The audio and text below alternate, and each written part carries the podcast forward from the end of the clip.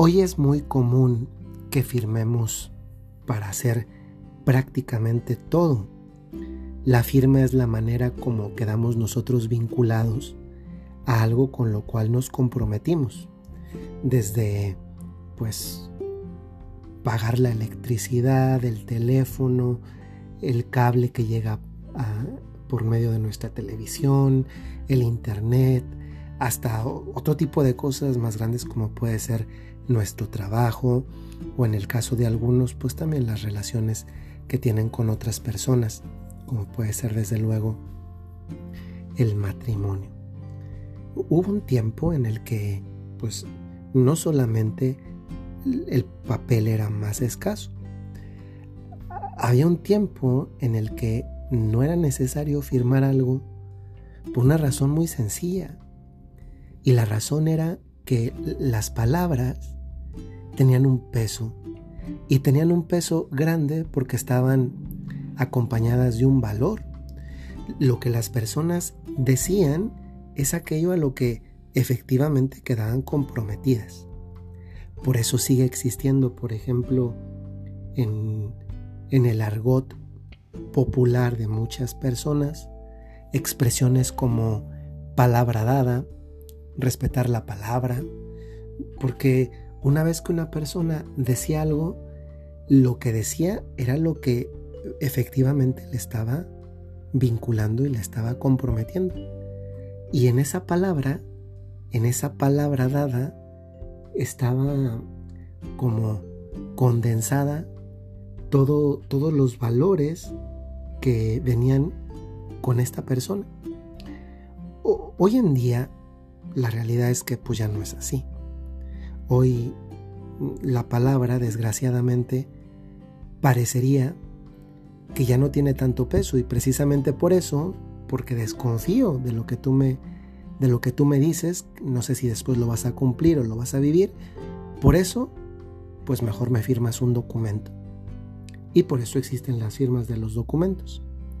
Porque en el fondo, pues tengo una cierta desconfianza sobre, sobre si lo que tú me dices es verdaderamente lo que vas a hacer o, o si no es así. Y he querido pensar en voz alta acerca de esto porque la realidad es que muchas de las cosas que seguimos haciendo en nuestra vida cotidiana están más marcadas por el, la palabra que doy más que por los papeles que firmo.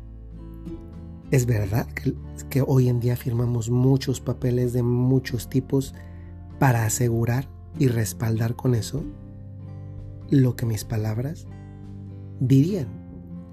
Pero no es menos cierto y no se contrapone con el hecho de que hoy hacemos un montón de muchas cosas en las cuales nuestras palabras son toda nuestra reputación. Y una de las cosas que hacemos de palabras, bueno, hacen algunas personas, es por ejemplo declarar el afecto. Más cuando ese afecto es un afecto en el contexto de una, de una relación. Con una relación, de una relación que, que apunta a una estabilidad en el tiempo y a una durabilidad en el tiempo. Y obviamente me refiero en este caso pues a un, a un compromiso, un matrimonio. A mí no me deja de, de sorprender mucho, de maravillar mucho, de impactar demasiado cuando celebrando una misa, por ejemplo, de matrimonio, en la parte del rito donde el sacerdote dice, pues los declaro marido y mujer, eh, una parte del rito prevé esta, esta dimensión del para siempre. Y, eso que en principio los novios, casi esposos, hacen en el momento de su, de su matrimonio, de la misa del matrimonio, ese dar su sí para siempre que va implícito en ese en lo próspero y en lo adverso, en la salud y en la enfermedad, y amarte y respetarte todos los días de mi vida, eh, va implícito un para siempre, en realidad es, es aquello a lo que aspira el corazón humano. El corazón humano en un contexto de amor. Nadie aspira a amar 15 días, para eso no haces una boda. Nadie aspira a, declarar un amor solamente por 5 años. No es que la aspiración más profunda es, es que yo quiero que esto sea para siempre, porque si es auténtico, si es verdadero, yo no quiero que esto sea para un momento, yo quiero que esto sea para, para, para siempre. En otras ocasiones, no solamente en un contexto de amor de este tipo, sino también en un contexto de amor mm, diferente, como puede ser el de la amistad. Si es una amistad verdadera, también apunta para siempre.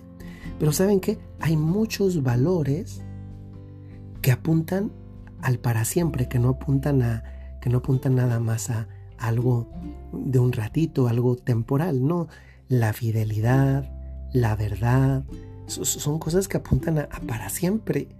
La fidelidad, eh, el, el, compromiso apuntan para siempre y son valores que implícitamente en nuestra vida detectamos que esto, esto apunta un para siempre, no solamente a, un, a una hora de, de, este momento, apunta un para siempre. Dar la palabra apunta un para siempre. Esto no tiene vuelta atrás.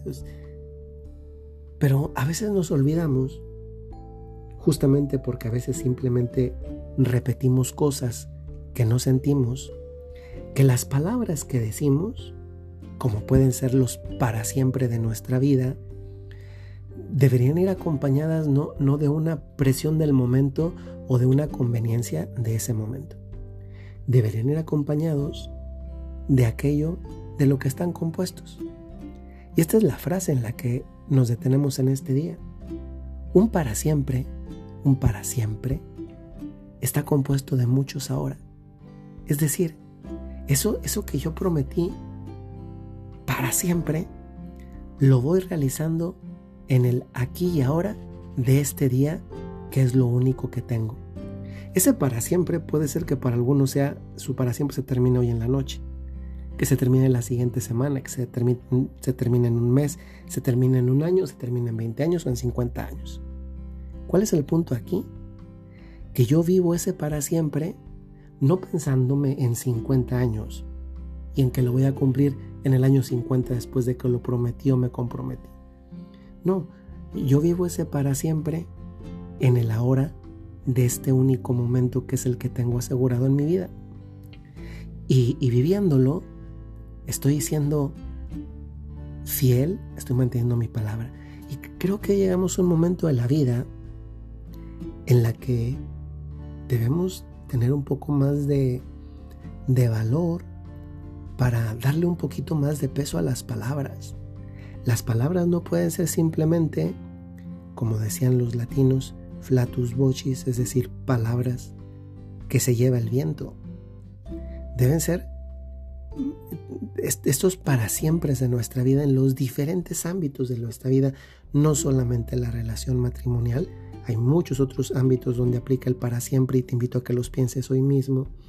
Están llamados a quedar mm, grabados en una piedra de la cual no se borran nunca. Los para siempre no tienen vocación de escribir algo en la arena de la playa donde después de una ola desaparece aquello que nosotros habíamos hecho.